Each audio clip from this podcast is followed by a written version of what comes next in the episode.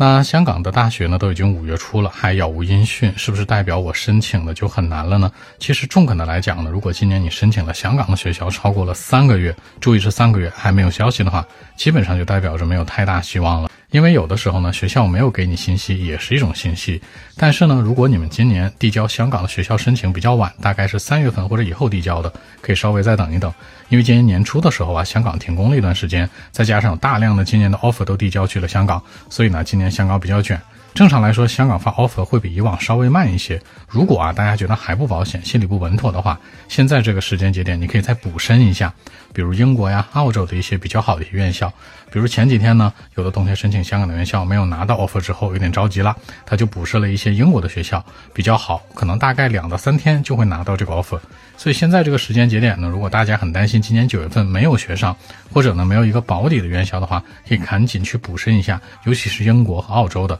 因为有些专业呢还是有一些少量位置的。所以说呢，不要把目光完全局限在一个地方，会更稳妥一些。微信 b 一七六九三九一零七。